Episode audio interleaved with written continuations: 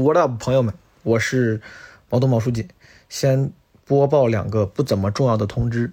第一个呢，是我的单口喜剧脱口秀专场《基本无害》将在三月的二十七、二十八，就下周，在广州和深圳举办。虽然票已经卖完了，但是如果你有求票或者是转票需求的话，如果你还没有已经在我们的基本无害听友群里，可以加小助手，他或者他把你拉进群之后啊，说不定可以找到求票或者转票的人，帮你促成这个交易。那个小助手这两天已经促成了好几对了，所以说。如果你有需求，加一下这个人 Marvin the Boss，在我们节目的节目介绍里，show notes 里面有。前两天我有朋友就是本来都买票了，但是后来临时要出差，我帮他转给另外一个需要的朋友。第二个通知呢，就是大家知道前段时间我们做那个情人节特别企划，效果还不错，我自己也挺喜欢的，很多朋友也很喜欢。然后我就一鼓作气吧，想之后如果可以的话，每个月看能不能做一期这种征集型的特别企划，或者说就是比较重制作的有趣的节目。我现在呢有两个企划想征集。有兴趣参与的符合条件的朋友们来参与，一个是清明节特别企划，你 你听这个就有点奇怪。清明节特别企划，请各位死了的朋友跟我联系。不是，清明节特别企划，其实具体要怎么做啊，我还没有完全想好，很难完全解释清楚。但是如果你家乡有奇怪的丧葬文化，或者你参与过有趣，不能说有趣，但是值得一提的吧，值得分享的、难忘的葬礼或祭祀仪式，就上坟。就是你葬礼如果很难，有奇怪的、有趣的、难忘的葬礼，或者是祭祖祭拜的这个经历，联系我们好吧？加那个 Marvin 的 Boss，然后大家听友群给他留言，告诉他，或者在我们的评论区留言，在各个你听这个播客的什么网易云音乐、喜马拉雅或者小宇宙。评论区可以给我们留言，但最好是加他，我之后说不定需要你来参与到我们这个项目里面。这是清明节特别企划，还有一个母亲节特别企划，怎么做呢？我还不知道。但是如果你的姥姥还健在，联系我们好吗？姥姥或者是太姥姥，妈妈的妈妈或的妈妈，更正一下，姥爷也行，姥爷。也可以，如果他们还健在的话，如果你愿意参与这期企划，具体方案待定，好吧？可以加 Marvin 的 Boss，备注注明清明节特别企划或母亲节特别企划。让我们看看有没有机会一起参与做这个节目。Nora 是因为他我才上了台。第一次对你有印象是我做主持，然后中午那个开放麦，就是你在底下让我感觉是个暴发户，你知道吗？当效果不好的时候，你有想过说“我操，老子不讲了”？就完全没有。能够用英文讲，能够用英文表达，是个非常珍贵的一个机会。其实我几乎每年都会自己自费去美国，用年假去那边演出。我当时刚开始上台的时候，有几个特别想讲的 sex jokes，觉得很多我想表达的东西，好像中文也没法讲。问了周奇墨，我就说，如果你的一辈子，假如说你不上什么脱口大会三，你也不上节目，你就在线下一直演演这种小场子，OK 吗？他说，只要能支持我的生活，就 OK。这是一个属于我的 show，我的追求不应该是说它到底是古典的那种只注内容的，还是什么花哨，我只应该只注重一个事情，就是观众开不开心。我应该竭尽所能，在所有的细节上去设计，让观众觉得这个票价是值的。你知道爸看什么视频可以看十遍吗？不是我的互动，他看一个人杀鱼看了十遍。我认识到一点，就是为了让节目好看，节目里面的人必定是饱受折磨、饱受摧残。反正我觉得我录完之后，就是对所有的综艺节目都多了一丝敬畏。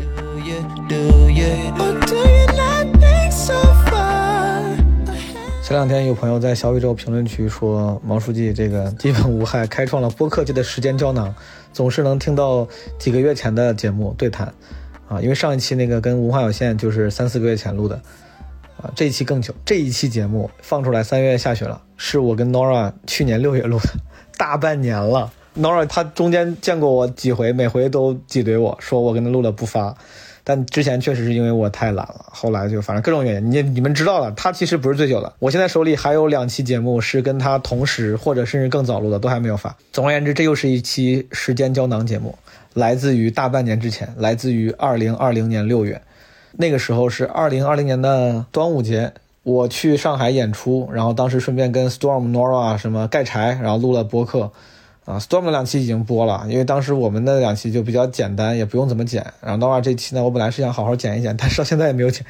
这期节目其实时间点真的没有任何时效性。当时我们录的时候，我俩都还没有参与第七季奇葩说，甚至不知道自己要参加。现在奇葩说期已经播完了，录的时候呢，他刚刚录了脱口秀大会三的第一期，那个节目连播都没有播。然后这个节目也已经播完很久了。然后那个时候就大家你知道六月份很多事情都没有干。是一个真的来自历史的对话。当时聊了很多关于节目的事情，但是因为当时还没开始录奇葩说，后来我俩都参与了奇葩说七，但其实完全没有怎么聊啊，聊了一些脱口大会三，聊了一些当时他参加的别的节目，以及关于演出啊、线上线下呀、中文英文脱口秀这些方面的话题。我俩是老朋友了，我甚至是因为 Nora 才上的脱口秀舞台，我俩是很有渊源。之后的对谈里面会提到，我就不多说了。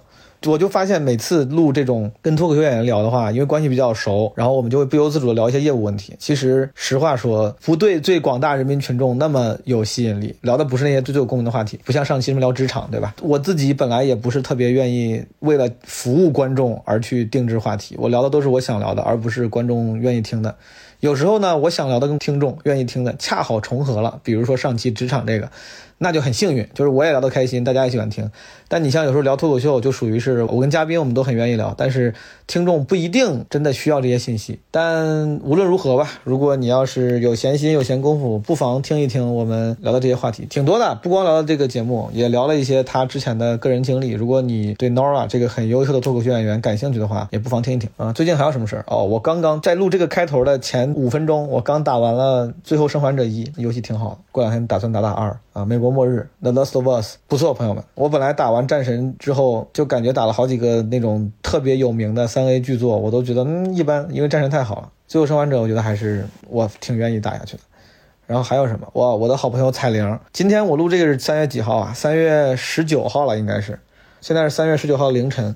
我三月十四号办了专场，然后他去看我专场，我还开玩笑，我说彩玲，你这马上快生了，别在我的专场上给生了。他因为他当时预产期只剩一个多星期了，没想到就在两天之后，他十六号就生了。为了纪念我们的革命情谊，我在播客里面也要祝他他的儿子啊，我的小外甥身体健康，茁壮成长啊！希望彩玲好好把这几个小孩带好，你太厉害了，还要带小孩，还要当网红。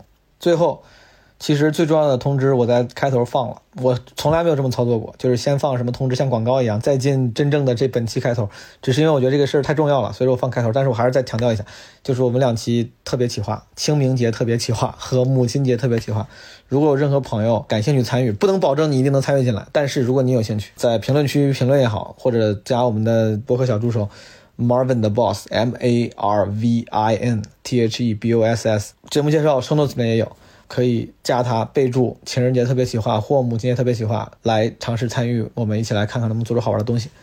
老有朋友在评论区问，哎，怎么加挺有趣？我都说的这么清楚了，我都帮你拼出来了，都跟你告诉你节目叫，你知道这你是智能机吗？就是你是诺基亚，就是智能机，它是有 UI 的，它是有按钮，节目介绍那个对吧？你点点下，anyway，哥们儿，你真的你学学手机吧，就是学一学用手机，真的这二十一世纪需要用手机。找一找，这个信息到处都是，好吗？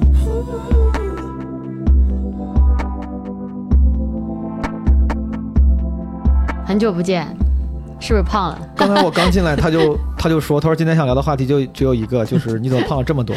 昨天晚上我去山羊讲的时候，见的那个 Jump。啊，詹姆江，我第一句什么话都没有。我操，你怎么胖成这个屌样了？我，我当时还好不是一个人。我想，我说哥们儿至于吗？我操！然后我就进去后场，詹姆又走进来。说你怎么胖了这么多？我想不至于你非要说两遍吧？我自己本来没觉得，可能是因为在北京大家说我太多，我就已经习惯了。而且你真的最开始王书记给我印象是个非常 polished 的一个人，我记得你还穿皮鞋、穿西装、西装，头发还甚至锃亮锃亮。现在他穿这个衣服，我跟你讲，就北京大爷都穿那种灰色的衬衫，还我这个是故意的，这个很像 很像金正恩的那种很，真的整个人看起就是好不一样，就一方水土养一方人。对我觉得上海跟北京的气质还是差挺多的。既然你说到这儿了，我就不得不揭发一下。诺亚说我胖的时候，他还说教主也胖了，就是 不要说教主染头发之后胖了，简直像是胖了十五斤。闹了原话，教主这个头发，这个发色也真的很神奇，就是发色，这发色是很显胖的。那个发色显胖吗？这是我的审美问题。我是我心中隐隐觉得那个头发还挺酷的，就是浅色。好了，这我我既然爆料了一个人，我就要爆另外人。Storm 染了头发以后，我也觉得哦他，Storm 那个头发是显得有点、嗯、脸圆圆的，你不觉得吗？脸脸是是发色的原因吗？当然是啊，浅色啊，这整个跟你的脸都圆在一起，别人不知道哪边是脸，哪边是头发。你仔细，你仔细想一想，我靠！哎，那你为你这头发也算是偏浅偏浅的吧？大哥，我这个就是深棕色，好调吗？调染啊！我不懂。我跟你说，我刚才我刚才想这个事情了。我觉得第一，北京的确比上海整体要土，就是对于 这个不是我说的，我我我说的我说的就是 影就是不够 polished。另外一个是这两年常驻北京，但我是不是回上海演的时候，上海的观众相对来说更热情。我跟挺多演员都会有都有这个印象，就上海的观众嗯相对来说更热情，就或者说效果的观众嘛，因为他们还是有一些那种粉丝心态在的。嗯嗯，昨天晚上我在山阳讲了一个深应该有，人认识你的吧？我跟你说，不仅没有，应该没有，就没有没。啊，之前，我我感觉我真的过气了，我之前时不时可能太胖没认出来。对我之前就是每次回上海的时候，偶尔去就是什么山羊或者效果工厂讲一下的话，总会大家说毛书记，还是会有一些人记得哦，这个人之前在上海讲过，有些人会发出一些惊讶，哦，就这种感觉。是昨天说完之后鸦雀无声，然后我上台之后我也就没提这事儿，我也没提说我之前在上海讲，大家有没有人看过演出？没有，就直接讲。讲完之后，我觉得这个气氛确实不如之前在效果的场子讲的，就是最炸，没有那么炸。嗯，但我觉得已经挺好了，挺好了，就是比我在北京讲的那些场子比北京的商演都好？百分之八十都都要好一点。商演都好吗？就要商演要跟商演对比，对，跟商演跟商演对比，哦至少我是觉得哎挺好。昨天那个场子是属于是不会让我觉得我说哇上海的观众实在太捧场了，但是会让我觉得哎挺好的，还挺好的。了解，然后我出去之后，他们所有人都在感叹说：“我操，在上海好久没有见过这么冷的场子了。”我当时说：“我说你在逗我吗？我说我知道这不是就是 It's not the best time in 山羊，但是但是哎但挺好的呀但是我前两天去山羊，我也冷了，两场都就是我觉得很冷，但是别人都觉得还 OK，就还是会有人鼓励我，但是我自己会觉得很。你可能对自己要求比较高。没有没有，最近最近是有点奇怪，你知道为什么？因为最近呢，其实很多观众老观众特别多，嗯，可能是因为疫情之后，大家都爆发性的、报复性的想要去消费。就我碰到过有人，比如说山羊，这周六他来了，他上周六他也来了，嗯，同一个时间段、同一个场子，有的时候还遇到演员是重复的，嗯，他不管，他就这么听，但他就会说，就你的都是都他就会不笑，是老段子，什么都没。啥意思。啊对对对我刚才说这个例子，只是想说明上海或者效果的观众很好，他们已经到昨天那个程度，我已经觉得很好了。在你们的眼，就是或者在很多演员的眼里，觉得上海很久没见过这么冷的场子。是的，我当时想，我说我，你们太幸福了，我！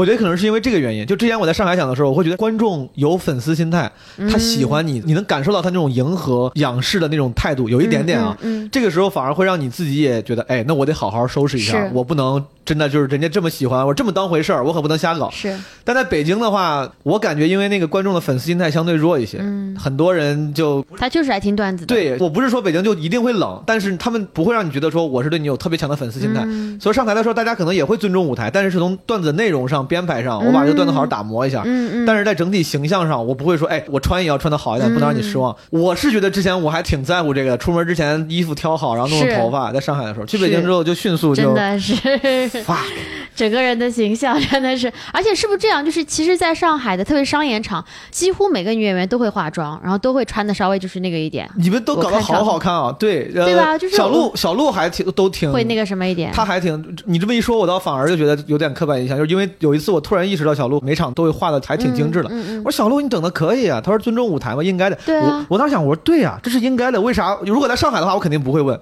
我说在北京为啥我会就是很感觉好像很意外的样问的，就是因为北京整体那个气质不是那样的，所以说有一个人突然很精致，我就会觉得很意外。老书记反省自己，我我太我我想死，对我看那些照片，我也觉得好像挺 好。我的这个胖的问题就这么 就这么聊完了啊。我们今天的主要话题节目到此结束。好，朋友们，今天我的嘉宾，我的朋友，呃，Nora。Nora 杨，我觉得你应该挺多人认识的，有好几个朋友主动跟我说说，哎，讲脱口秀那个 Nora，我觉得挺好的，是吗？而且我不知道为啥，就是每个主动跟我说的这个人，真的有好几个了，都是高知这个人群，都是好像都是留学生之类的，或者是哪怕不留学，就是工作什么都还挺看似精英的，你知道吧？就他嗯。们，我觉得你还挺吸这方面的粉。而且很好，这样的话，就 如果你粉丝是这样的话，就很好赚他们的钱。哎呀，我的天哪！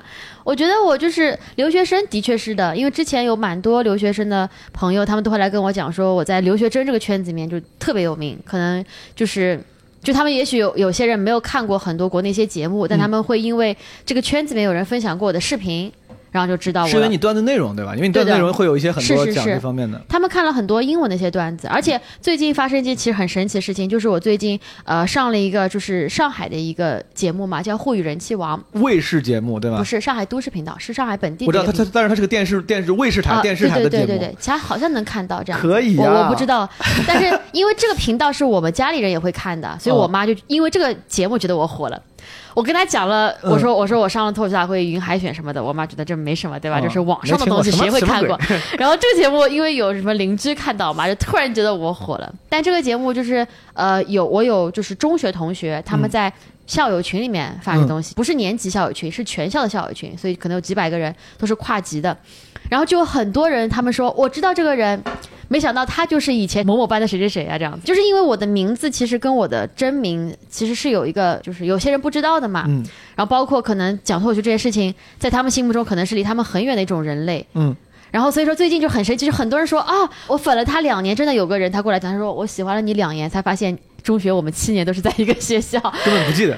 对他们根本就没认出我来。哎，你上那个上海的那个节目，嗯那个是个什么？就是那个是，比如说你是常驻嘉宾嘛？不是不是选秀选秀，他也是选秀，他是选出上海话的故事讲故事，人。也不是说，就是你要用上海话表演才艺，然后最后再选出一个人。你过了吗？选中了吗？我现在还在第二轮，第二轮过了，明白。所以今年第三轮这样子。这个挺是挺牛逼，相当于我跟我爸妈说我要上脱口大会或者上奇葩说，他们不知道，但我要说我上了河南卫视梨园春，他们就说哦，那挺牛逼。我操 这种感觉，好，我先继续介绍一下 Nora。就是首先我要讲一个，他也听过很多遍，我也说过很多遍，但是因为在节目里面我不得不说，就是 Nora 是当初这个因为他我才上了台，多说多说，真的对多说。多说是我因为这个事儿。我还是挺感激的。当时是这样的，我其实好像在我自己的博客里从来没讲过这个故事。我一八年上半年的时候，有段时间状态特别不好，然后天天在家窝着，这个昼夜颠倒，玩游戏、看电影、看剧，然后看专场。然后看着看专场，觉得好像有点意思，然后我就上网查，发现功夫有那个，当时现在功夫 club 没有了，之前他们有英文场，我那时候刚开始就看英文场，Nora 那时候讲英文，我看着英文，我发现功夫也有中文，我也就会买票看中文的。然后我自己应该是我主动，就是你演完之后我去找你搭话，我找你就是说我来就是什么你讲挺好的呀，我说我也想上台怎么办？Nora 就是很 nice 的跟我讲，我觉得你的舞台形象跟真人的这个性格 personality 非常统一，真的就很 nice。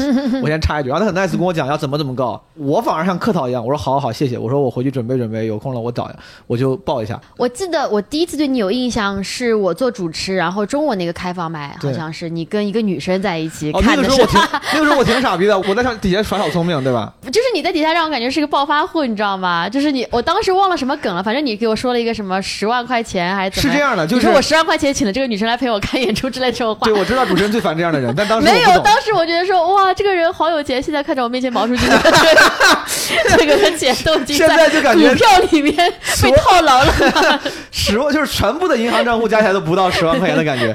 你竟然记得那我就记得那就是那是我对你的唯一的印象。说实话，你问我上不上台，说实话，这个段我已经不太记得了。好像就是那一次，我在下面做观众，然后脱口秀观众其实都知道，主持人是比较讨厌观众瞎接梗、瞎抖机灵的。我当然，我作为主持人的时候，其实我也不太习惯，我不能说我不喜欢，我不太习惯观众抖机灵，有时候我也会接不住，我不知道该怎么接。当时 Nora 好像就是问了一个很常规的，说我跟那个姑娘什么关系？我是本能的，就是你知道吗？我本我 本能就想用钱来说买朋友我说我是介绍雇的，就可能你听过类似的这种答案。是然后你还 follow up 说问了几个问题，我说什么我掏钱雇的，其实挺蠢的，但是当时我就觉得我也不知道该咋说，但是你还挺好的。我要这种方式在北京，我这么回答主持人的问题，主持人应该会怼我，就主持人应该会挤兑我，你知道吗？我应该会挤兑我这样的人的。然后好像演完之后，我就问你，我说我想上台怎么办？然后你跟我说了说怎么办，然后你还鼓励我上台，我就很客套，我说好，我现在还没写过什么稿子，我说我准备一下。当时你说了一句最重要的话，你说你别，你现在就报，你说你要没有 deadline 的话，你就永远就会这样拖延下去了，你就会总觉得自己没准备好。嗯，我记得特别清楚，因为我如果作为一个这种被人问的人，我可能就会说，我说哎加油，那你这个好好准备，或者好好加油，哎这个尽量早上台啥的。我当时因为不好意思，我说我操，我在人面前装出了一副自己真的想上台的样子那我得做到底啊。我当时找那个 bartender 叫啥来着？那个埃及人，哦，Mohammed，对那个哥们儿，我就找他报名，穆嗯穆罕默德。我说我想报个名儿，报个中文的。他说中文这周没有了，嗯。就是报满了。嗯。我说英文的，他说英文周三还有，我就报了一个大概三四天之后英文的，什么段子都没有，然后回去他妈现就先报了名才写段子，你知道。嗯但因为这个开启了，就那段时间我上台都特别 polished，我特别怕别人看不，就是觉得我这人不专业，天天我操什么休闲西装，还戴眼镜弄弄头发啥的。毛书记给我开始印象都是这种特别讲究的人，那个时候也做真的特也别本来也做西装生意嘛，就习惯了，真的没有想到。好，别感慨了，感觉全程在感慨。Nora 是就是算是我的一个对我入行有挺大帮助的一个人。然后我我的在上海第一次开专场基本无害也是 Nora 帮我主持的，我当时找他过来帮我主持，然后立马就答应了，我也很感谢。找程璐，程璐他妈就把我拒绝了。我 当时本来我是想着，就是因为当时奇葩说正在播嘛，我本来想着要不要找那个脱口秀演员跑，就是那个当时奇葩说里的脱口秀演员跑。啊我们俩是程璐和赵小成一个人开场，嗯一个人主持，有然后他当时有事儿，然后我当时就找了这个恩人 Nora。当时 Nora 还是个线下的算是双语脱口秀演员，很多人知道他也是因为他中文、英文都讲。但是现在他已经感觉被大家知道就已经变了，很多时候就别人知道你是因为抖音、抖音网红，然后上节目，然后开专场啥的。所以说咱们今天就聊一聊这个 Nora 作为一个独立脱口秀演员的进化之路啊。我暂时不说蜕变，但我觉得确实确实进化了。你讲了几年了？三年多了吗？只三年多吗？我操，我怎么感觉你很前辈了？就三是年多啊，我是我都已经两年了。Nora 一七年了，现在，不对，一六年十二月，一一六年是16年啊12一一六年十二月。一七一八一九对，Nora 是一个，如果大家不知道的话，他一开始就是我们所谓的独立脱口演员，因为脱口演员在市面上有很多人是签了约的，比如说大家所熟知的效果的那些演员，从李诞到什么胡兰到思文，这些都是效果的签约演员。还有一些，你像我的好朋友，我的签约公司是单立人，然后你像我们都是有有约在身的，当然也有很多不是，但像 Nora 这种常年保持着独立，而且很多公司向他抛过橄榄枝，他也没有接。他后来不知道为啥签了约，签了约之后呢，然后整个感觉作为艺人之路走得越来越丰富，就做很多事情，抖音什么 Friday Night with Nora 直播秀，嗯，还上节目啥的。我觉得我要把它当做一个标本式的独立脱口演员的进 标进化进化之路。我今天来采访一下，所以我想先问 Nora，你之前为啥一直不签约呢？因为我知道很多公司找你要签约呀。我之前不签约的理由很简单，因为我觉得我到现在还是有工作在就是身上的嘛，所以我其实还是保持着一个呃就是兼职或者说斜杠的这么一个身份。我觉得对我来讲，签约它是一种 commitment，就是我不希望在我不知道这 commitment 我能为他做什么时候，接受这 commitment 可以为我做事情。嗯，所以当时所有你想，如果公司要签你的话，他必定对你是有更大期待的。然后我当时觉得说我没有办法应付好这些期待，或者说我不觉得我能够去 handle 那么多期待，所以我就都没有签，对的。嗯然后后来签的，其实最决断性的理由是因为从我第一次去 Burning Man 之后，其实我几乎每年都会自己自费去美国，嗯然后用年假去那边演出，参加那个叫什么来着？哦，对，是一七年，一七年我去了 Burning Man，一八年我去了三个比赛，为了 second，然后你去19 Burning 年 Man 也是演出吗？我去那边演了五场，那是我第一次在美国演，你在 Burning Man 演了五场。对，Burning Man 我跟大家稍微解释一下，对吧？是火人节，今 但天晚上要对讲到半夜。但是火人节 你们就自己查去就好了，就是很哦，可以打无聊斋的广告吗？就讲过无聊斋上有解释对对，我是吧？讲过一次。讲过一次，嗯大家去百度上搜，不要去听无聊斋，好不好？不要去，不要去听，就好好守在这里就好。Anyway，我你讲过，我就不让你多说了。但是我只是单纯，因为可能我确实没听这期，我 我你听了哪一期？所以说你在 Burning Man 有一个这样的活动，有一个这样的，比如说一个帐篷，就是让人像开放麦一样讲，还是就是你很主观，就哎哎哎，你们几个有事儿吗？没事过来听我讲个段子，啊、也没有，我就在那边开了个专场，就是是你自己组织了吗？是这样子的，就是我一个那个 camp，他要我 exchange service，、对不对？嗯然后他就说我当时的 selling point 就是他们那边已经招满人了，他说我只留一些呃 spot 给那些非常 unique 的 talent，我就说我是一个怎么怎么样的一个脱口秀演员，他们就说啊，那你是一个很独特的人，嗯你可以来我们的帐篷，然后那你的 exchange service 什么什么。他就说你可以做 bartender，可以做什么什么，可以做什么什么，或者你可以做 performance。那我就说我就演出呗，我说我就演 stand up。他们说好的，因为那个帐篷他每天都有 schedule 嘛，每天都要有演出，嗯就他们有两天的演出，就安排了我，大概就演半个小时多吧。对我来讲就是一个小专场了，因明为那个之前我才讲了没多久，因为我到那边去了之后，他们又帮我就是联系到 Center Camp，Center Camp 他们说，哎，你们这个 camp 是一个 artist camp，那你们有什么节目可以融合到我们这个大的 camp 里面来的？嗯，他说我们有这这这这，他们就选了说，那我们想要这个小姑娘来过来，我们找 stand up，因为她她可不可以？然后就又给我安排两场 center camp 的，center camp 就是那种很大帐篷，可能有几百个人，但是有些人不听你的，还有人在旁边打坐或者是做瑜伽什么的。明白。还有一场是因为我忘了什么原因了，反正就是有人知道说我是个 stand up comedian，他就说我们这边有个 comedian camp，、嗯而且是 female comedian camp，有演出，你愿不愿意来？所以我就演了五场。我让大家去搜，其实我自己发现我也不太懂，所以说在火人节他们是有很多，这是官方 set up 的所谓的 camp 嘛，就是不一不是的样营地，不是的，就是大家自发的对的，你自己去搞 camp。camp 的意思就是指你们这群人，就是我们在一起集体活动，就是等于是你有人可以依靠了。因为有些地方，比如说你想用水、用嗯电，最好是有 camp 帮你一起统一去拿，否则你自己没办法去搞。所以说你那个你说的第一个就是什么 exchange service，这个 camp 就是 exchange service camp，不是那个 camp Burning Man 的宗旨就是 giving is sharing，就 basically 这样子的，嗯。就意思是那边是不能用金钱来交易的，你要用你的呃食物也好，东西也好，或者你的服务去来交换。我愿，意用我的服务，我就这种就这种意思。我也愿意用我的服务交换，挺那个 FBI warning 这个挺好，我可以。所以说每个 camp 就是我像我去的话，就是当然我这个 camp 因为提前报名的话，你是付钱，他会帮你每天准备顿饭。就是你在 Burning Man 以外，提前你是可以先付费，让别人帮你带一些 supplies 去的。明白。但是你到那边之后，他们就不用了，就是没有人会就是这样，会他们 Burning- 会很 diss 这样的人。Burning Man 就是我不用那么了解，但是给我的印象是，包括在美国，大家对这种所谓这种什么音乐节啊，什么这种节日的印象都是 hipster 很多，是然后会有一些呃很 liberal、很自由的行为发生，嗯，是这样吗？是这样的。你习惯吗？如果你去的时候，我相信你可能那个时候，至少那个时候还没有那么融入这种行为，就是 我没有融入过，我没有你没有融入过。没有融入过。你那你在太可怕这个身身处这种环会就是不自在别人？别人会提醒我，他们说，哎，你到那边去之后当心，对吧？嗯就陌生人给你的东西不要吃，给的饮料不要喝，这种之类的。嗯，就我当时去把这个都当成是就保命的这个 advice，因为我是一个人去的。明白。作为一个第一次去 Burning Man 的中国的女生，嗯，其实我是非常想活下来的。你就是不作为他们这个，大家都是很想活下来的。我作为一个人，我也就是我这是，而且是在沙漠里面没有手嗯机信号，所以其实别人所有给我的 advice 我都在听，然后我的确都是都没有去这样子。我当时想法其实很简单，我想法就是说我有这么一个经历回来之后，我就变成很酷的人。的确，这个经历就是到现在我我每次想起来都很自豪。嗯我我当时做了这个决定，我理解对的，，有一些标签大家是希望做完，这样自己也 feel better。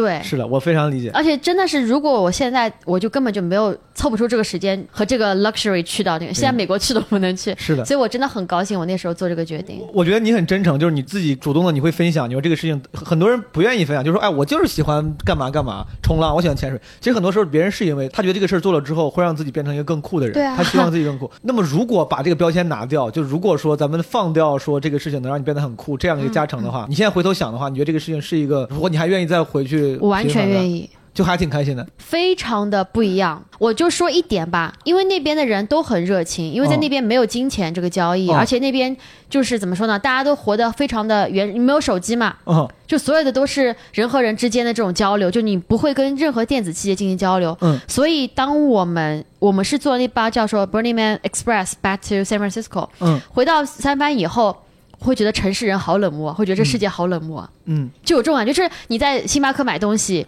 你会理所当然觉得说，首先第一反应是我不应该付钱，因为已经习惯了。我 I can give a blow job for that。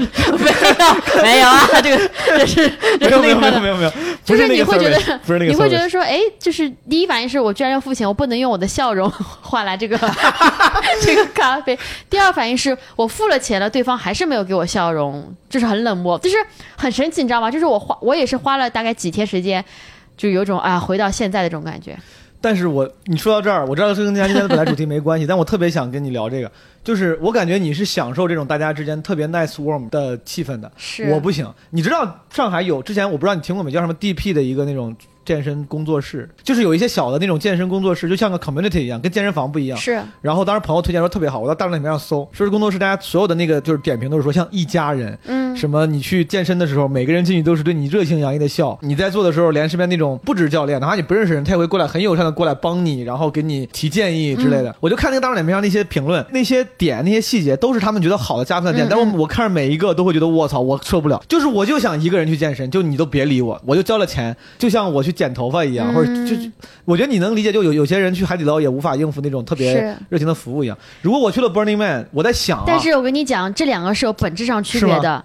你想那些 service 他们是为了把你留下来对你好，嗯你对他们的第一反应就是你对我好是有目的的。嗯，但是我其实有时候但是在 Burning Man 这边不是这样，就是 Burning Man 他是你去了那个帐篷，他们才会对你好，他们会觉得说哦，你既然来，你是对我们有兴趣，那我们 welcome you，明白。不是说他在门口就是把你拉进去这些帐篷就是进的都还有门槛的吗？有那种嗯，我没有都进，因为它好大好大，好像是沙漠。我就是租了辆自行车嘛，是沙漠自行车，就是也也不能我那真的没办法，就是那个什么 特大。但有人会做很酷的那种后现代那种朋克系的那种交通工具，超酷的什，么 Mad Mad Max 那种东西，就是很多，就是那种、哦对你能想到的那种都会有，真的很神奇。Anyway，就是你进那个帐篷，比如你进那个帐篷之后，晚上也在这住吗？还是住你要回到自己哦，的帐篷？住我是住房车，就是我们那哦个 camp 有一个。有一个，他们帮我安排了一个妈妈，然后那妈妈多了一个床住我住。那个妈妈也很酷，她自己有三个孩子和一个老公，她把他们扔在那边，然后自己过来嗨一周，因为她就是想要就过一一周自己的生活。所以说你是过去之后有了这个 camp 才临时帮你安排的，你就你说你根本就是的，我就是为了找住地方，所以找这个 camp，因为我觉得我一个人就死了，我不搭不来帐篷，而且帐篷巨热，我跟你讲。就你就没有提前安排一下吗？你就是觉得我反正我今天去一定会有 camp 我我是这样的，我是先买了票，因为当时我跟哦自己讲说，如果我不买这个票的话，我是不会下定决心去这个东西的。而且这东西已经快没票了嘛，我这是七月份、八月份的活动，但我三月份、五月份的时候去买的时候，就是已经是非常少的票了。然后那个票也不是特别便宜嘛，我买完之后，快要去之前大概两个月，我开始做 research，意识到如果我这样去的话，我就死在那边了。然后我就开始找 camp 这样子的。我就感觉刚才就你说那个，就是大家互相很热情这个事儿，我就感觉可能真的是因为我最近我越来越变得刻薄 grumpy 了。就是我知道你说有些人对你好是为了留住你啊，但我就想，哪怕我去了一个大家真的像其乐融融的那种环境，我就会觉得我操，我就感觉压力很大，就别跟我说话行不行？就是大家但如果你不想跟别人说话，别人也不会跟你说话，对，就我就很，就他们会特别的我对那种特别 nice 的状态，有时候我会有点压力。啊。我还我觉得这个，我觉得你可以去，因为那边真的很大沙漠。你想一个人的话，totally fine，就是你绝对可以找到一个，地方，我想去跟人 exchange service。那我就不知道了。你说从自从你一七年去了 Burning 哦，Man 之对，就后，是就是每年都会去美国一次。嗯第二年是去那边参加了一些就是喜剧节或者是喜剧的那个就是 festival。对这个我记得，对，嗯。然后一九年的话就是去了一次纽约这样子，就是我我就后来就发现说，如果我自己一个人去的话，其实呃我能够给自己找到的演出都是一些开放麦，除非是那个就是 festival。就是整个这个东西比较辛苦，我后来终于决定签，是因为当时效果过来跟我讲，他说他们想要做海外的演出，然后跟我讲说，如果说我签的话，他们现在就是能够帮我在安排中文演出，同时也帮我安排英文的演出。嗯那个对我来讲是个非常大的一个诱惑，因为我当时就是困惑于这样子。他那么跟我讲说，哎，我们做一千人的英文场的话，那帮你可以安排三百到五百个人英文场，如果你愿意的话之类的。当然，今年疫情，所以一件都没实现。没有这个，但听起来确实很酷。我知道你说双语脱口演员这个事情是一个你身上非常鲜明也很 cliche 的标签，大家老跟你聊这个。我想以创作者的身份就跟你聊一下，因为我最早上开放麦就是上英文的，我讲了两周之后。我才觉得我终于能报上中文，因为当时中文开放麦很不好报，而且很麻烦。英文的话，只要我跟他报，他就给我安排了。中文我还要让他们审核我的稿子。我后来两两周之后终于报上了，我才开始讲中文。但我中间中英文就是重合着讲，大概有一个多月的时间。嗯后来我是因为懒，嗯就感觉纯粹从观众效果上来讲，投入产出比可能中文更多一点。嗯嗯英文的话对我来说更累，我就嗯放弃了。嗯，就是从创作者角度，看我想问你，你创作英文段子的时候，你觉得观众的那个对你的认可？和效果，嗯，跟中文是一个级别的吗？对我来说，那个时候我觉得明显不是一个级别的，可能是我的创作能力的问题。我觉得，我觉得是这样的，就是观众对你会更包容讲英文的话，因为我当时其实其实我最近讲中文呃不是讲英文比较少一点，嗯。因为我最近在就是 focus on 中文，嗯，之前大部分的英文的观众就是还是外国人，是的，所以他们看到一个中国脸，他们其实对你的预期是会放低的，是的，在最开始的时候。是。但是在中文的话，你一个中国人看一个中国人，他其实就没有什么任何的一个 low 或者是对 high 的这么一个感觉。对我来讲，我觉得英文的入行是比较简单的，我觉得你能够产出 Type Five 是比较快的，说实话。嗯，但是你之后要持续创作，然后要持续拓展话题，这个是会更累一点的，因为嗯一是英文的场子其实少，另外一个是英文的语境比较少。嗯，然后你可能是需要去把自己换放到那个环境，才能够想到这个段子。不像中文，你可能平常走两步就觉得，哎，这个事儿很扯，我会把它记下来，是也许可以写成段子。嗯这是我的感觉。我那个时候放弃英文，就是因为我觉得英文写的话又累，毕竟不是我母语。是，然后效果还不如我讲中文好。我讲中文当时讲开放麦，我就我就因为你中文起点太高了，新人王 出来就冠军，冠军 都是冠军就。当时讲中文，我觉得哎，好像效果还挺好的，就是你肯定正向反馈嘛。是我觉得那我就更愿意正向激励，我就更愿意讲中文。英文的话，我觉得我这么努力写的这些段子还要背词儿，是是，效果也就那样，我就放。就对你来说，你讲英文的时候，因为我知道你英文，你肯定英文比我成熟多了，但是对你来说，你觉得会有那个差距吗？就是讲英文的时候，观众的反应没有那么热烈；讲中文，大家就哇，好好笑；讲英文，大家就会觉得嗯，我两边是跷跷板一样，就是一会儿中文的好，一会儿英文的好，就是我感觉。所以我没有。所以说，你有任何时候，因为比如说讲英文的时候，也不是母语，付出了那个精力跟创作的那个时候那个努力会更多嘛。当效果不好的时候，你有想过说“我操，老子不讲了”？就完全没有，因为我觉得能够用英文讲，能够用英文表达，是个非常珍贵的一个机会。我觉得，嗯，英文它本身，首先你能讲的话题性就更高。嗯比如说，最简单来讲，虽然说我们可能国内不太会有这样的想法，但是其实，在国际上，就是种族之间的一些看法、一些偏见，包括不同文化之间冲击，其实非常大一个东西。是但这些的话，你用中文讲出来，就是大家就是不会觉得有什么很大特别的这种之类的。我我明白。之所以我当时我觉得讲讲英文，是因为我当时觉得很多我想表达的东西，好像中文也没法讲。我当时刚开始上台的时候，有几个特别想讲的 sex jokes，、但不是那种纯为了讲 sex，就是我真的有一些真实的感受，想讲关于打飞机和 和那个什么。真实的然感受。后当时我脑我脑子里就在想，哇，这个事儿，因为当时天天看路易 C K，我脑子里天然想的就是用英文想，我就用这东西用英文怎么讲，然后中文的话没法讲。是我后来试过，我上台的时候讲我一些 sex jokes，就在英文场，大家有的时候会，因为那时候可能我技巧不纯熟，会让大家有有那种紧张感，嗯但是还是会有人笑。嗯我在讲中文的时候，我我后来在台上的一两年时间尝试过加那么哪怕一点点跟性有关的那种段子，不行，就大家特别很难，还是挺抗拒的。很难，对嗯，所以说英文这个东西你是会坚持下去的。你用英文讲的时候，就你刚才也说了，是因为能表达的很就是东西不一样，嗯甚至很多东西可能用这个语言形式表达起来更自然、更顺畅。是。是所以说你的那个段子内容是有明显区别的嘛？就比如你也会聊很多中文里比如说我我就是不知道为什么，我觉得用英文，包括讲男女之间的差异，我觉得我讲起来都会更加的顺一点。中文你说呃男人怎么样，女人怎么样，我觉得好像就有点严肃，但是你用英文的时候，man and woman 就会觉得好正常啊。嗯，中文的话，你要说什么男，我说男生怎么样，女生怎么样，我不知道怎么形容，但有的。时候就是会有一种就你在你对你想男人、女人，甚至你吃饭你跟的是一个 opinion，跟的是一个定论的话，瞬间就感觉好像这个事儿说的很重，这个话说的很重。对，而且我有一个观察，当时我上台的时候，我如果没记错，当时讲英文的中国华人都是女生。我当时记得有一个你，还有一个叫什么什么，她那个姑娘可能？好像是对的 Sarah，苏州的，对，是的。嗯后来不是还有那个 Maple 也讲过，就我不知道为啥，为啥全是女生，男生为什么都嗯，Storm 呀，哦，对，只有只有 Storm，只有 Storm 啊，对，这么大的一个 Storm 都忘记了。没有对。对，除了 Storm 好像没有没有人搞了，大家男生我感觉更容易放弃，我感觉女生确实好像挺更坚坚韧一点，我就放弃了。北京有一些讲英文的人，我听说石老板也讲过，好像他讲过吗？他北京那个谁好像讲过，《，还珠弟弟》是讲过，哦但是现在好像也不怎么不怎么没讲。听过。讲讲这个从线下到线上的转变吧。我觉得你之前一直讲线下，前两天我跟 Storm 跟周奇墨聊，我问了他们一个问题，这是我我觉得去判断对方是不是真的热爱这个工种的标准。如果你这一辈子都没有上节目，你没有因为签公司上了这些综艺、嗯 w h i c h 我觉得在国内嗯是目前脱口演员阶级跃迁的唯一方式，这是我的一个个人观点。嗯，我觉得不像在国外，嗯你从线下到线上有很多种方式。是在国内，基本上如果你做一个脱口秀演员，你想要变得名利上更有收获，好像只有上节目、上综艺这一条路。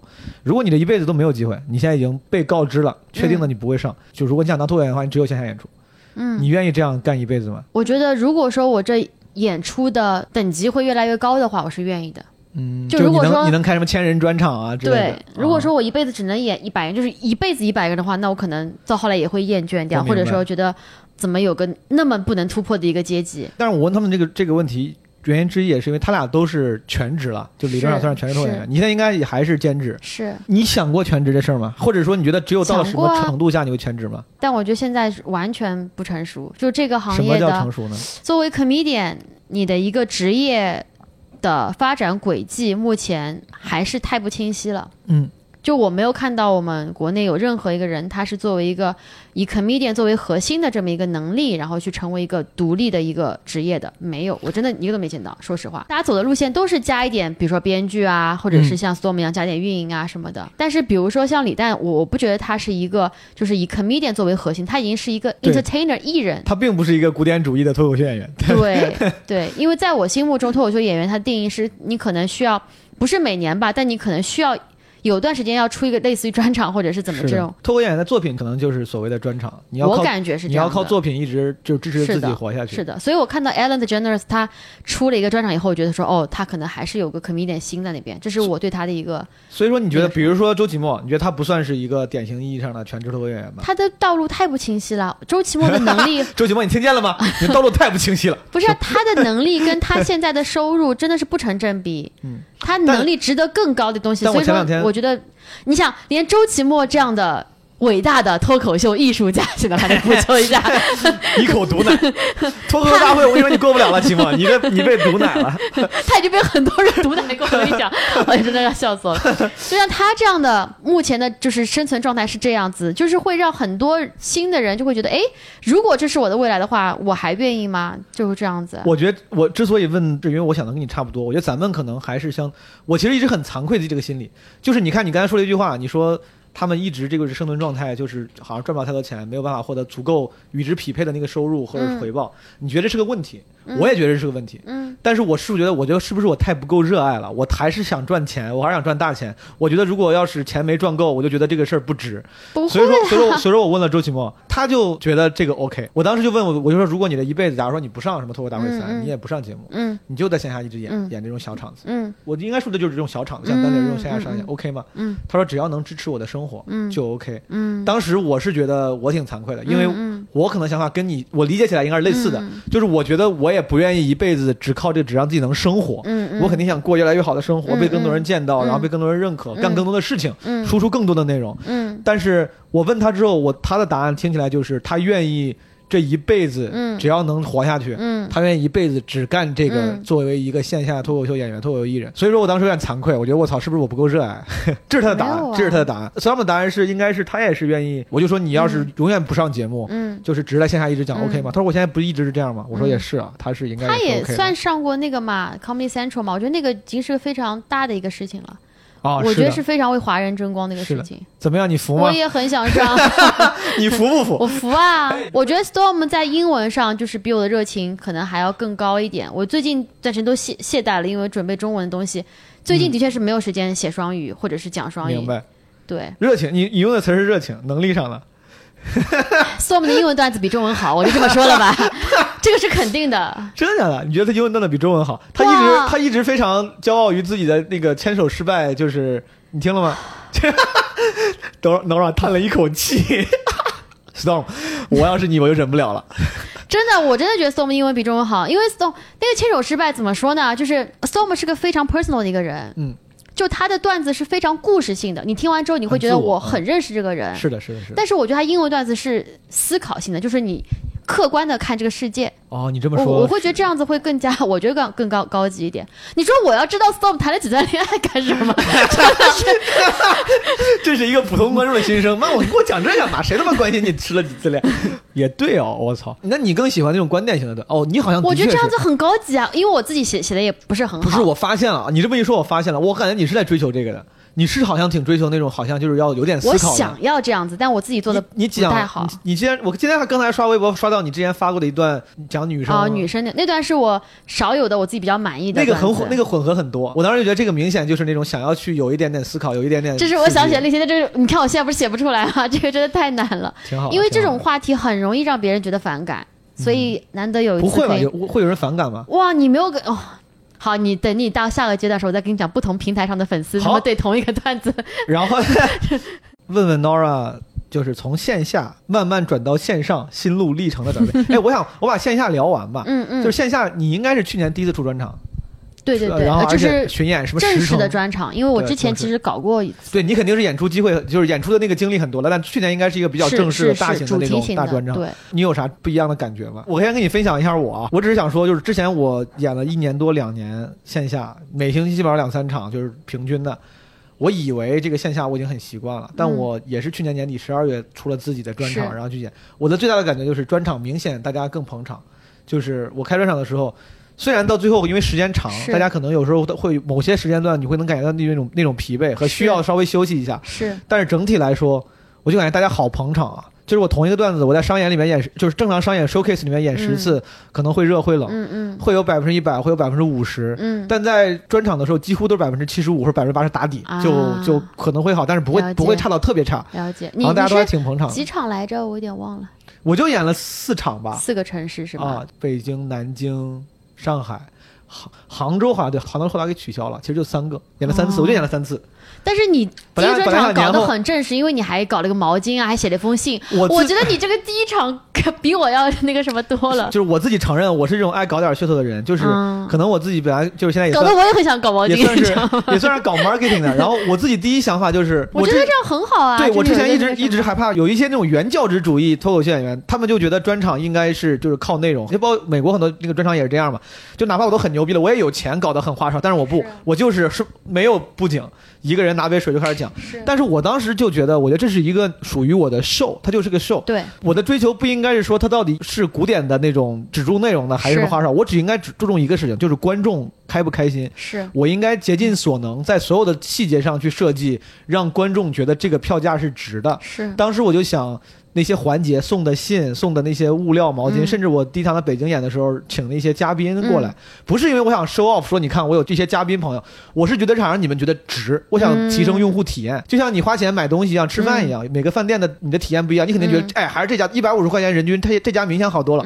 我希望让你觉得一百五十块钱看专场，这个专场还挺有意思的。我不敢说内容肯定很很多人内容都都各有千秋，也比我强，但是我觉得至少整体体验上，我想觉得，哎，这个饭饭店还挺有意思的。了解。所以说我是会不由自主的去想花心思在专场的这种其他各种各样的设计上。嗯如果能把这心思花在那衣着上就更好了。哈、确实不好笑，哈哈，确实不好笑，是被人对吧？还行，还行，还行。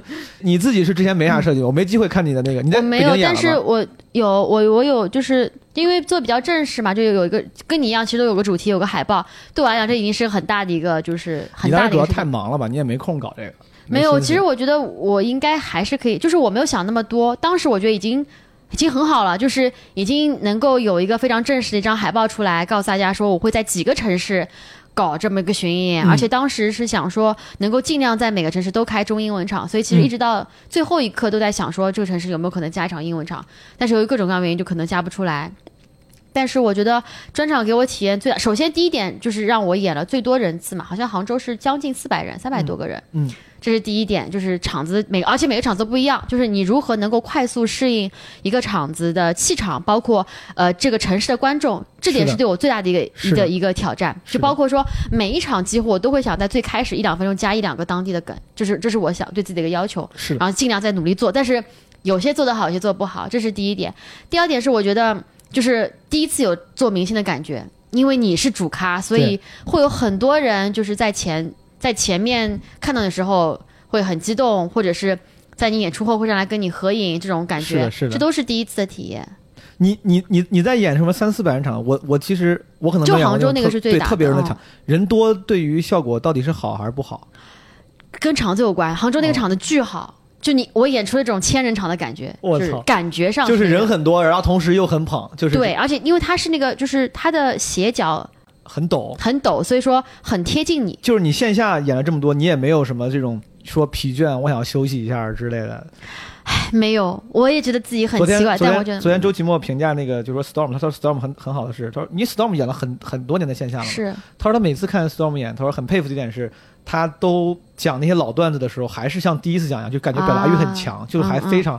然后我当时就很惭愧，我就说有些段子，其实我现在虽然我入行时间不长，嗯但有一些嗯早期写的段子，我有时候讲的时候都会有点皮，或者有点嗯没有那么大的热情。了解。你自己演线下的时候，会有时不时那种嗯觉得，哎，我操，有点有点没精神。我觉得这点是有两个方法，或者说两个原因。第一个原因是因为其实我在网上消耗了一些段子，或者说一些互动，所以说其实我有很多东西都不用再讲了，因为我已经讲过了。嗯，然后就这一点，这是第一点。第二点就是有很多老的段子，我现在就因为我现在出去演出，基本上都是试新段子，或者是把一些新的一些所谓的成熟段子放在外面去演嘛。那些很老的，我就想说以后要么放专场里面，要么放在什么网上对的，嗯就是。他们对我来讲都有用了，所以我就不需要把他们再挖出来了。哎，嗯你在大家一直就觉得在网上不愿意放视频，就是说视频它放在网上是就没法再讲了。是你现在就如果你放的话，你还会你的一听你的意思就是商演不会再讲了，但是专场可能还是会放里面。就是如果我在网上放过段子，其实我现场现场都不怎么想讲。但是我觉得很奇怪是，有些演员我看到他们网上放过这个段子，然后播放量也很高，嗯，他们线下还是会讲，而且观众还是会大笑。所以，我就想知，，我很想为什么我很想知道这个，我就是都没有这个信心讲？我就怕底下有人说他怎么讲网上放过段子。对我就我一直想知道这个事情，就如果你网上放过了，线下还讲的话，效果一般会是啥样的？是。啊，我我现在都是网上放过，现在都不讲的。但是你见别人讲的时候，大家还是会吃这套。对，所以我就觉得啊，我我是不是也放好，我把专场全放上去，我操！真的很奇怪？但我不知道，就可能是观众吧，有些观众可能这就就没看到过。我就是害怕这个，所以说我一直因为其实之前有个人跟我讲，他说嗯怕什么什么，我 B 站上最高视频播放就五十万人次，嗯中国有那么多人，怎么可能都在内场什么什么之类，他就讲过这种话。哦，也是一个逻辑。你既然说到这个，我放就是我线上运营了，是我觉得你线上运营还是真的是这一批脱口秀演员挺早的，做什么抖音，真的最近现在越来越多了。我记得你去年就开始，那个时候你还算是是年底的时候第一批人吧？哇，我都算第一批，我觉得之前应该也有。我觉得是这样的，就是我的运气比较好，因为我有英文段子。说实话，我觉得我的英文段子是就是吸引大家的，比中文的功能要更大一点。明白，对的，所以说其实很特别，让人觉得这个人就是这个这个路数也是很特别。对对，嗯所以其实大部分的就是社交媒体上都是因为英文段子可能吸引了第一部我。看你发互动也挺多的，对对对，因为互动你用不到嘛。还挺挺，对啊确确实挺好。哎，但是你有会不会遇到这种情况？就比如你发互动，然后大家觉得哎。线下演出这么有意思啊！原来这个互动这么有意思，他们因为图互动，然后看来看你演出，就导致导致他们就特别想要被互动，有然后插话啥的。我就我就想会不会有这种副作用，就是因为他们喜欢被呃互动。因为我听说好像是有有人就是如果要是他们图着互动去的话，他们反而会那种特别 eager、特别主动的想啊、要去跟主持我了人，解。反而会影响演出。嗯你遇到过这样的情况吗？我觉得放互动它的它的优点其实没多没什么，就是因为我在线下不可能再复制这个东西了，然后我就会去把它放上去。但它的挑战就是说，有一部分观众他们会很想要去来被互动，他们有些人会坐第一排，但是我觉得我遇到观众可能都比较好，他们不会故意插话，他们就是在等说我会不会互动到他们。比如说有人会在微博上艾特我说，终于被你问到了，我就是就是看了你的这张那张，然后就是怎么怎么样这样的，但是。还有一部分就是弊端，就是会有人觉得说，哎，聊天算什么脱口秀啊？你怎么从来不讲段子啊？就是会有很多人说这种话。怎么还怎么还有这种？我操，这个还挺奇怪的。对啊，然后我就像就是偶尔我会回一句，因为他很多人这样说，我就会说这个只是互动，因为其实段子的话还是希望大家到线下来听。之前我看小哈他传那些不全是互动上行的吗？是啊我我没看他评论我我感觉大家都还挺挺捧的，就挺挺喜欢的。就是我也不是都是这种评论嘛，可能就是比如说十条里面有一条，或者是之类的。嗯，我一直觉得啊，就是自己去运营什么抖，比如抖音平台、什么 B 站之类的，嗯嗯是那些没有节目可上的独立脱口秀演员的为数不多的出路之一。如果我要是想做全职的，或者我想在这些路上走得更远，但是我没有公司，我就会运营。然后你当时最早开始做那个时候，那个时候你其实已经签了吧？我记得。对。但是你为啥？你就是想要努力，就是上进。因为我感觉那个时候其实你不太需要，你有了各各种各样公司帮你安排的机会，然后但是说实话，就是每一家公司他们的资源都是有限的。哦你想，我那个时候其实我签这个公司就是为了他能够帮我带带到海外去演出这样子纽约，开专场。想太多了。但是那个时候反正跟我讲说演出话都是今年的，嗯所以其实从那个签约到就是真的演出发生当中，其实很长一段时间，我我也不知道我能够干什么。然后我又是那种，就可能像我们这种就是工作过的人都会有那种非常想要做一个 project 出来这种心情。是的，所以我当时就觉得说，哦，那我要做点什么，包括就是那个。那个时候我做的是可能自媒体，但是像那个 Friday Night with Nora，就是在疫情期间，嗯。没有演出时候，我就自己想做一个东西，嗯，然后做出这个东西，然后做后来就变成一个小的 project 这样理解。子。，我也是，我做基本无害也是，我知道，我理解你说我想做一个 project 这种心情。所以说，从你这种几个自媒体账号是。到 Friday Night with Nora，是，哪一个是你是你最乐在其中的，最 enjoy？我觉得这两个都很重要，对我来讲，就是我会觉得说，说实话，我觉得做自媒体是这样的，就是当你有了作品之后，因为它脱口秀的内容，说实话不是很需要对每一个平台进行 customization 的，对，所以说其实你可以做了一份产品之后，全部都传，嗯，只是你会从不同的平台上看到一些不同的反馈。这时候就讲回说，比如说我现在传的是抖音、B 站、啊、微博和那个小红书。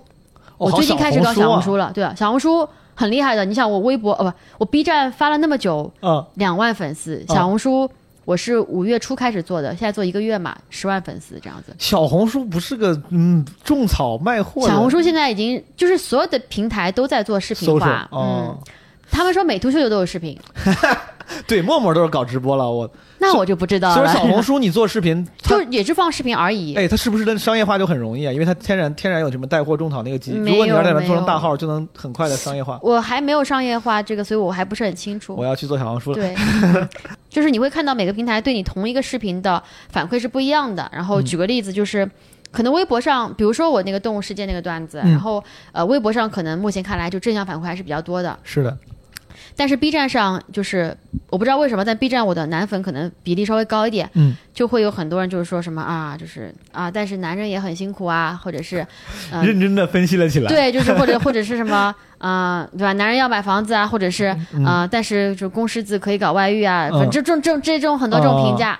也会有，就是说什么啊，终于要打女权啦，这种之类之类的，就是你知道吗？就是每个平台都有他自己的个性，但是那个小红书上因为女粉比较多嘛，就本身女生就比较多，就可能大家都会觉得说，哇，这个角度很特别。抖音上呢，抖音上因为比较早放的，我也不觉得，反正也是各种各样具体的特点都赢，对，嗯没有没有这特色。这几个这几个平台，你就是你既然都做下来，你你觉得嗯对你来说，你哪一个最舒服？你做的哪个哪个地方你觉得你传的时候那个投入回报率最高，或者是那些评论你觉得最开心、最愉悦？我觉得没有什么让我觉得特别，因为我很奇怪的是，不知道为啥，就是哦有很多脱口秀演员，他们就明显有一个自己的侧重，比如说什么小哈、野搜，咱们的老朋友，他们就是做抖音。是你像北京有一些演员，他们就是在做 B 站。是我就想，难道这还有还有分法吗？难道说难道说每个平台喜欢的风格不一样吗？你做 B 站那些，为啥你不做？你不去好好？是抖音上你做不好吗？就是你作为经历过的我，也觉得很奇怪。首先，风格有可能嗯就是我现在可能还在摸索不同平台的这么一个特性啊，但我觉得除了它平台用户人群的画像是非常不同以外，比如说小红书太特别了，对吧？它嗯女性可能是百分之九十以上，嗯，然后我觉得他们说微博上的粉丝其实年龄不是特别高，可能是在十几岁到二十几岁是它中间力量，这是我听说的，嗯。然后可能 B 站上的话就不说了，就二次元，你还要考题，对吧？可能就是有种特别的一个属性。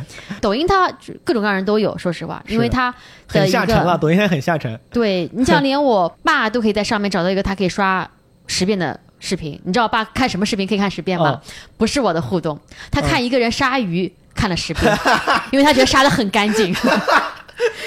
重复的看，就是你知道吗？就是他是当他是当中央七套致富经看的，我不知道，他就说你看他这个手法，哇，你这个你看这个哦，就是抖，我可然后又看了一遍，你看 这次你看他这个，你看这手不抖的，你感觉这手，再看你看这后面还有人在看，你说这每次可以看出新东西来，我就觉得就是你后来签了公司之后，你刚才跟我说，你说你最近上两个节目嘛？对我自己对于这个什么上节目没啥经验啊，就是你都上了奇葩说了，我就只上我就只上过这，我真是没啥奇。葩说是最就是你我这个两个节目加在一起流量，我觉得可能就第一个奇葩说而已，都可能没有。但是问题是，奇葩说有流量，我没有流量。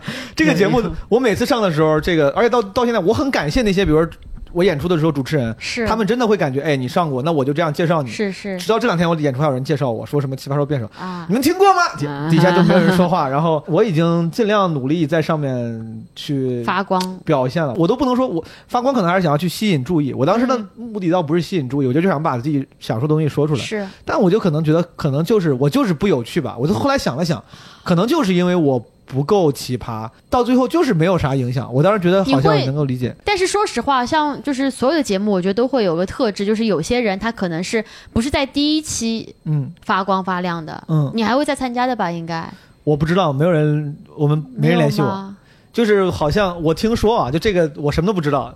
我听说今年不是第七季吗？是据说第七季的时候，他们会在招新人海选之之后，嗯再去向老奇葩发出邀约。哦，去年好像是这样你已。经算老奇葩了，那就算参加过一季嘛，就算老奇葩。但是人家邀不邀约我，我不知道，嗯也有可能去年就是表现平平就不邀约，这也很正常。我我真的不知道，没有人没有人说这个事儿。，反正我就觉得这种东西就是，呃，就是聊回节目吧。反正我没有什么经验，所以我其实我觉得上节目是个非常锻炼人的一个经验。比比如说非常的聊一聊，咱们聊一聊。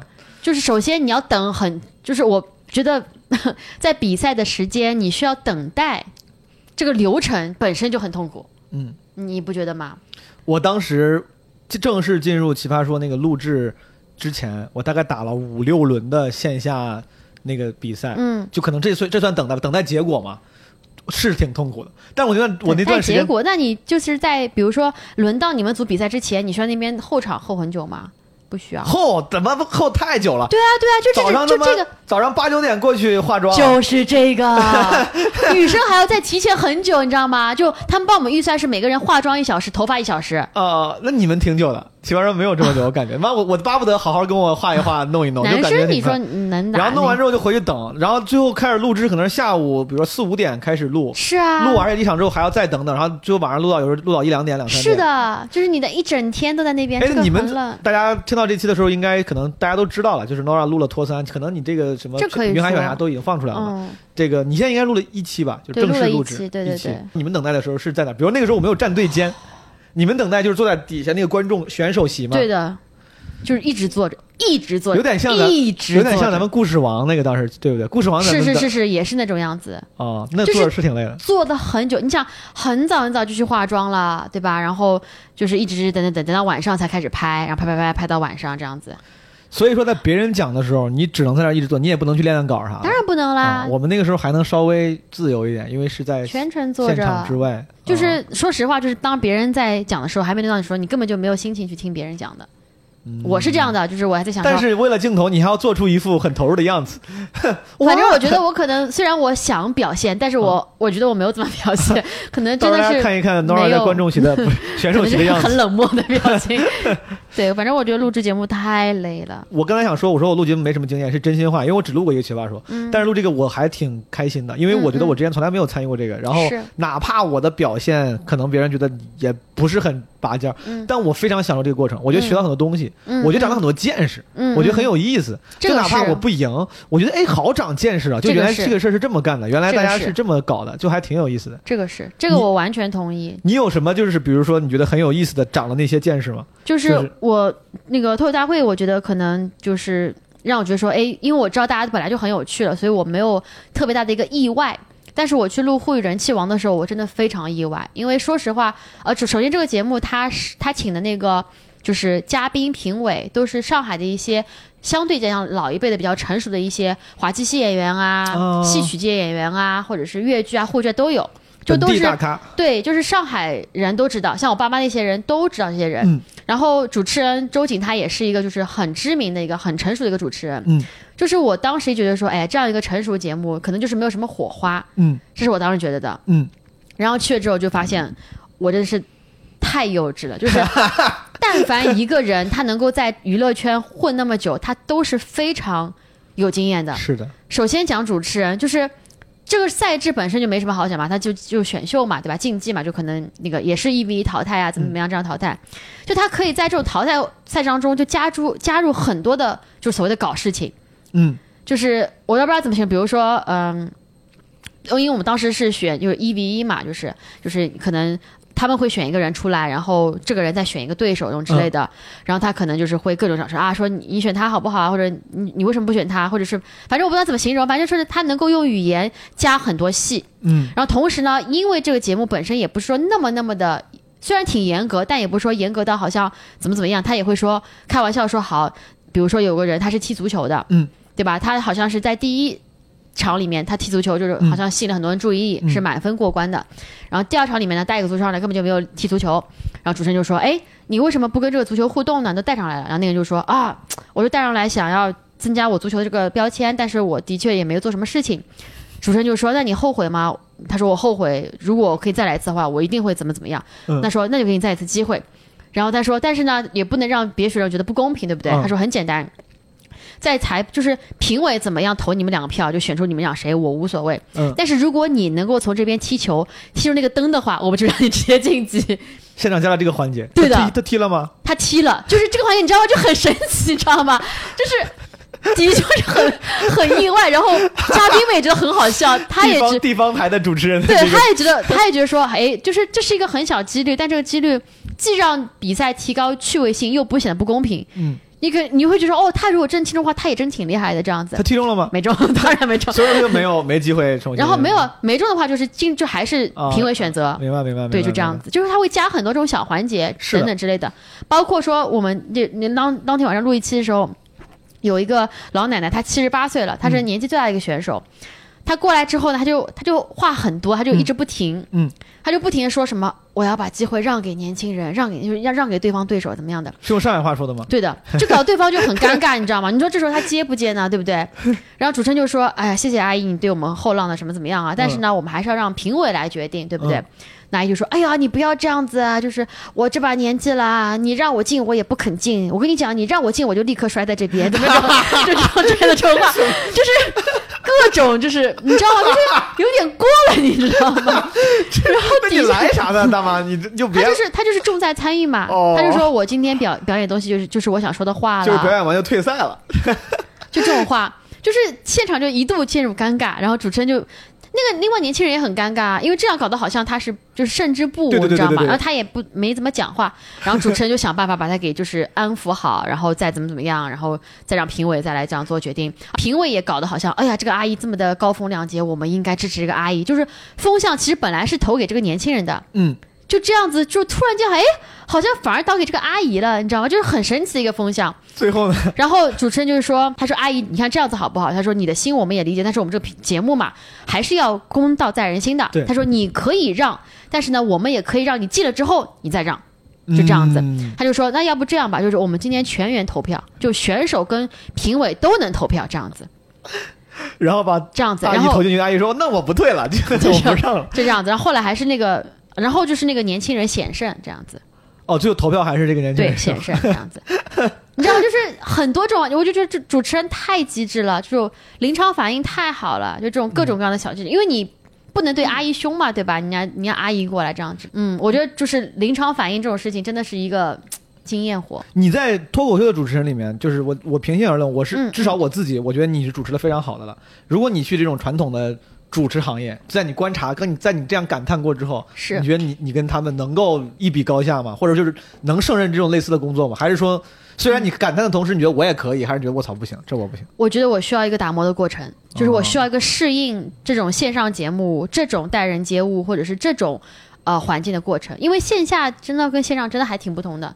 线上你需要考虑东西其实还挺多的，嗯线下的话其实你只有观众，嗯线上的话是评委、选手。在台上的选手以及导演组，导演组还会不停给你递话，嗯，就他可能同时要关注四五个方向。是的，是的，还要考虑到说出来的话，最后在摄像机前面，对，嗯，我觉得是更是的，录节目的时候的确会让人有这种，就是感觉，感觉之前有时候有有点井底之蛙和狭隘。我之前也觉得，就总感觉很多无名的，就是甚至感觉都没听过的什么综艺咖，觉得这人也没应该不应该有啥本事。但当时我记得，就当时去录《奇葩说》海选的时候，很多人嘛，嗯，就很多人确实我也没听过，我不怎么看综艺，但最后发现真的大家要都各怀绝技，而且嗯很多人哪怕不是只论技术跟他的那个能力，就是那个态度，就是想要，嗯那个 eager 的那个态度。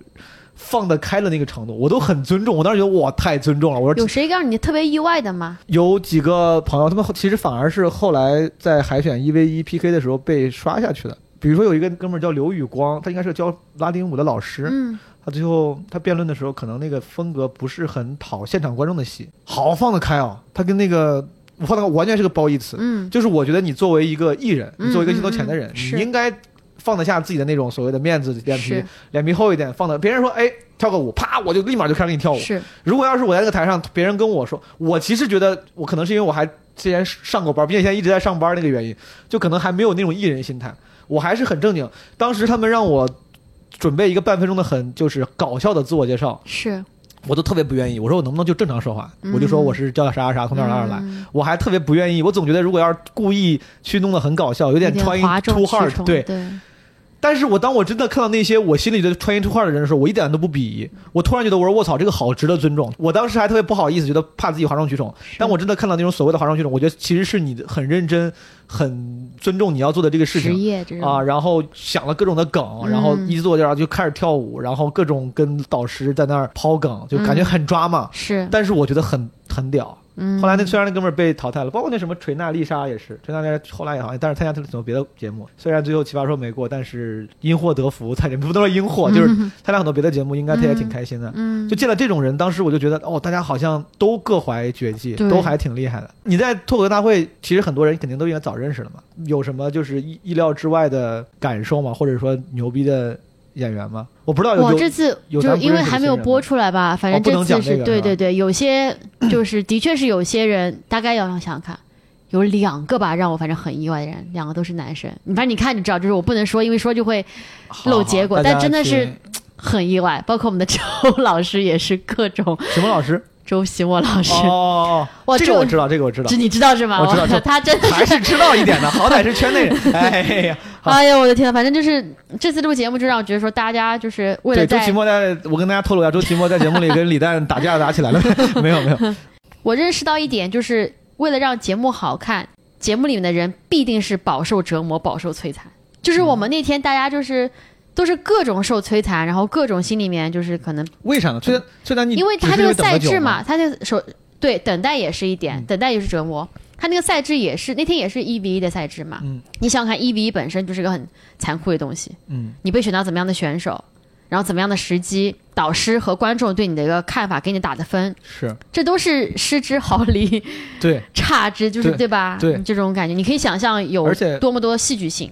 被人用分数 judge 这件事情本身确实就挺残酷的，而且本来这种文艺型的艺术形式文无第一，你还非要比出个高下，很多时候反正我觉得我录完之后，就是对所有的综艺节目都多了一丝敬畏。我觉得好看的节目，特别是这种竞技类节目，背后一定是有我看不到那些残酷的样子在那边的。那些人都是受过很大的心灵创伤，才能够把这么好看节目带给我们的。哎，大家一定我好正好正能量，就是你剪了这么多好几年线下去线上，我这是我真的很想知道的一个问题。脱口大会我是从来没上过啊，就是你觉得到线上节目讲段子嗯跟线下就是这些肯定有区别，但是区别在哪儿呢？嗯，我觉得我还是不适应节目吧。首先是那天我的状态反正也不是很好。嗯因为就是等了很久嘛，嗯然后第二点就是他们对你的一个人设其实是有想法的，节目组，嗯所以他们会帮你准备，他们觉得靠近你人设的衣服。嗯，我那天都穿高跟鞋讲段子，我真的是从来没穿过高跟鞋。他们希望你成为一个就是这种商业高知的精英啊，这种对所以说，就反正现在这次的话，就最近还在录嘛，就嗯这次我就说我想穿的就稍微舒适一点，嗯，我搞个棉袄，高跟鞋，我的天呐，我只有在公司年会上表演，我才穿过一次高跟鞋演出。你还在公公司年会上表演过这，种那次是真的，我是穿着件晚礼服，这种啊？一字肩的晚礼服。你在公司年会上也表演，我表演过一次，以前前对对对，以前前公司自己给自己公司演堂会，我操！最后我只是好奇，最后效果好吗？效果居然还挺好。挺但是我那天反正演之前我就做好心准备了，我就拿一杯酒上去给自己出个戏这种样子。啊，在公司可以讲很多内部梗。好，说回脱口大会，对，就是反正就是对，就是因为我的着装，就是我整个人其实在一个非常不自我的一个情况下去讲的。所以说，其实那天我就觉得说，我真的还不太习惯这个这个场子。包括说那天我还有一个问题，就是我可能因为是竞技的嘛，所以我可能特别在意导师有没有笑。其实我后来想想，我不应该在乎他们，因为他们拍就是我看不看他们，跟他们最后拍不拍灯没有任何的关系，我就应该 focus 在我当天的观众上，观众上面。嗯，因为我他们万一不笑我，其实当时是非常紧张的。会影响影响你的状态。会是的。会，我当时看云海选的时候，嗯，我就有一个特别明，啊，因为云海选真的是因为云海选里面很多人，这都是朋友，我都我都对对对我也都认识，很多人讲的段子，我甚至都听过。是我当时有个特别直观的感受，就是我能够，我都能够想象到这个段子在在线下这句话有可能是会引起笑声的，是但是在那个点上就会就会尬嘛。是是是，就是我我特别想跟你讨论，就是这种线上跟线下的这个，比如说内容的创作规律，就是你有体验嘛？我不是说非要给个结论，但是你你有这种体会嘛？当时我就觉得，好像真的差这么多吗？这个这个段子不是在线下我看过还挺好笑的吗？怎么在怎么在线上他们几个都不笑呢？就是明显就嗯，我觉得云海选又不一样，因为他对方对面根本就没有观众，他就只有三个人，观众就只有几个评委，就对就看评委作为观众愿不愿意捧你的场。是，所以这个更难。我觉得真的路透大会的时候，因为他有观众，所以可能感觉还好一点。更还是跟线下差距没有那么大。对，像云海选这种比较像是在疫情期间我们做的线上开放麦，嗯，就是你看着自己的脸，对吧？直播的时候讲段子，是的，那个也是很难，但你就只能是想象对面有人在笑这样子。在录节目的时候，就是录录脱口大会的时候，因为有观众，是所以说更像线下。我说了嘛，就是也啊没有那么像嘛。首先这个舞台对吧，嗯它是一个还是亮的对吧？嗯它也不是说就是一一束光照在你对吧？首先舞台是亮的，其次舞台的宽度你跟观众是有距离的，再者可能比如说有导师有各种各样的影响如。果常规山羊和笑果工厂的观众的热情程度是十的话，现场观众大概你比如说他们他们的那个程度是什么？哎，我也不知道，因为那天我演的确不是很好，所以我不知道该怎么。反正那天我的效果可能百分之，不是效果，就是我我给自己打分可能三三三四十三分左右。四还不太满意，没事儿，以后还有机会，三五年吧，再说吧。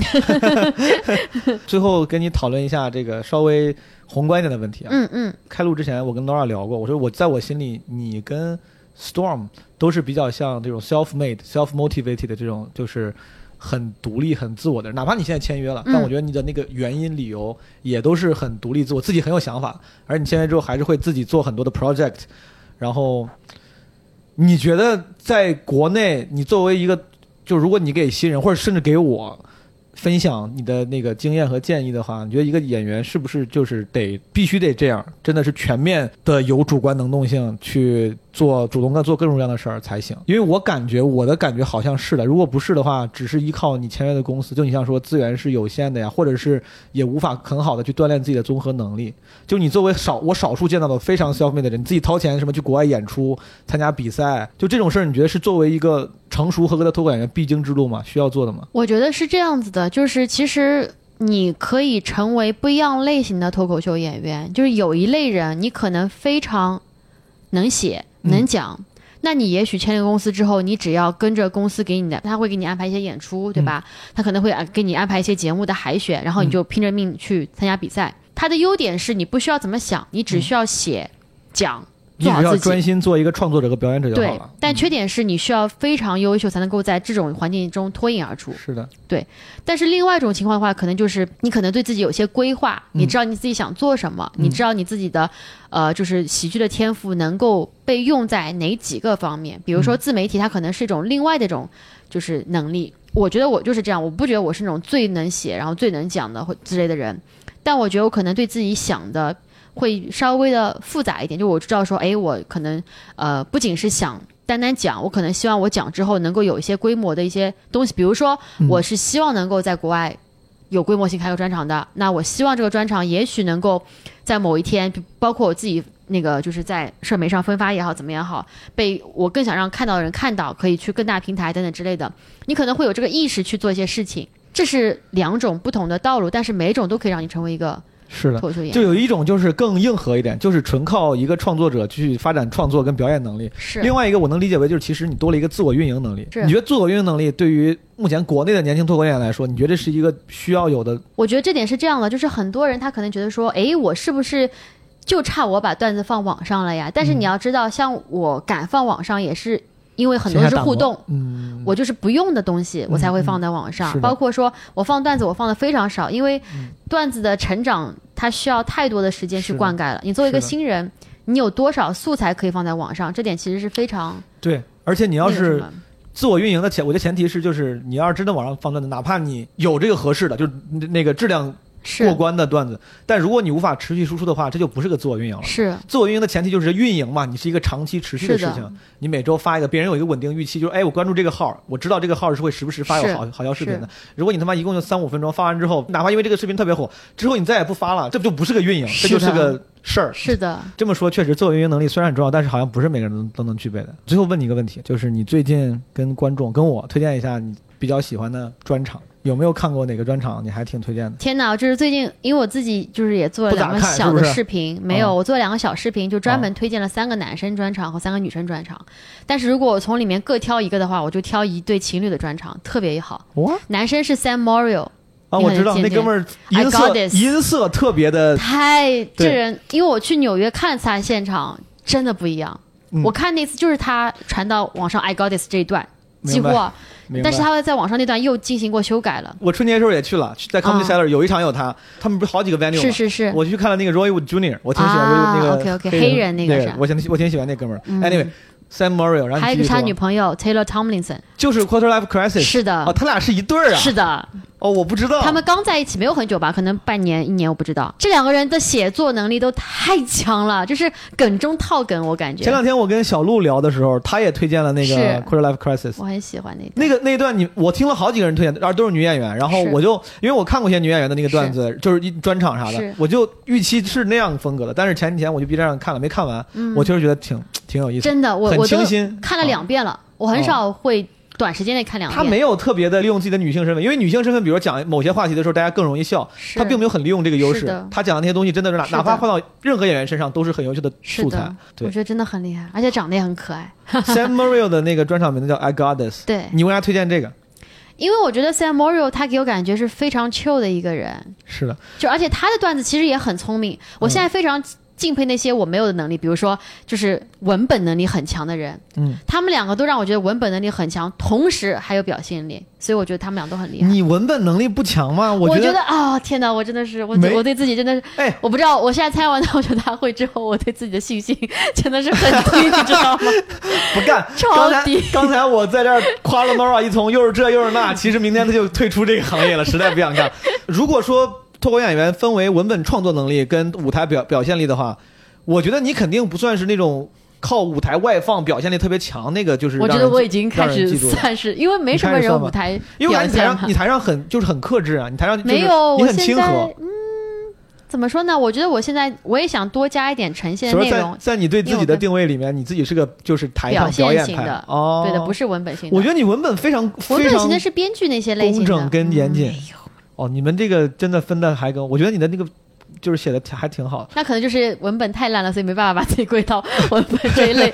真的，我现在，哎呀，我现在真是这样，嗯，对，我们就记住那个 Nora 推荐两个 Sam Morril 的 I Got This，是跟叫什么 Taylor Taylor Tomlinson，汤姆林森的 Quarter Life Crisis 青年危机。是的，好的，朋友们，今天我们的基本无害就到这儿了，好的，拜拜，下毛期再见。书记要去减肥了，耶！拜拜拜拜拜拜。朋友们，感谢你们听完这期的基本无害。这期基本无害其实算是短的了，因为我自己录节目没有什么时间概念，我也不会求说非要短。我经常聊了很久，所以经常会出现什么分上下期的。但这期是我难得聊的不太长的，主要是因为当时我端午节去上海演出，心情很放松。然后当时我跟 Storm、Nora 聊，都是朋友的那种聊天心态，没有照着那种特别苦大仇深、深度挖掘的方向去聊，就是轻松愉悦，这个 catch up 一下啊。这期我们就聊的比较不深度，对吧？不深度访谈，但是还挺有意思的，希望你听得也开心。为了感谢你听完，嗯，我给大家送上一曲呵，送上一曲《大约在冬季》。为什么要唱《大约在冬季》？是因为彩玲这两天刚刚生完，还在住院，然后晚上这个找我寻求慰藉，说让我唱首歌，他点了首歌。他是少数真心欣赏我音乐素养的人，我跟你说，点了首《大约在冬季》，正好跟他想起来了，所以说我也给大家唱一遍。其实就想唱歌，没啥别的理由。轻轻的，我将离开你。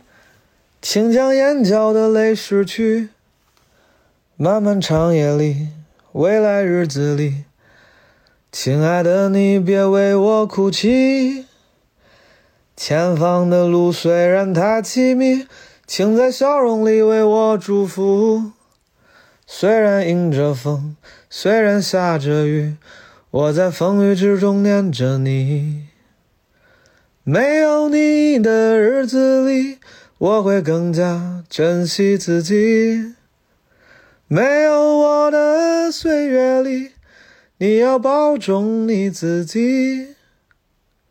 你问我何时归故里，我也轻声地问自己。不是在此时，不知在何时，我想大约会是在冬季。不是在此时，不知在何时。我将大约会是在冬季，轻轻的，我将离开你，请将眼角的泪拭去。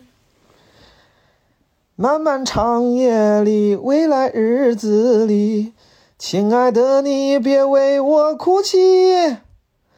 前方的路虽然太凄迷，请在笑容里为我祝福。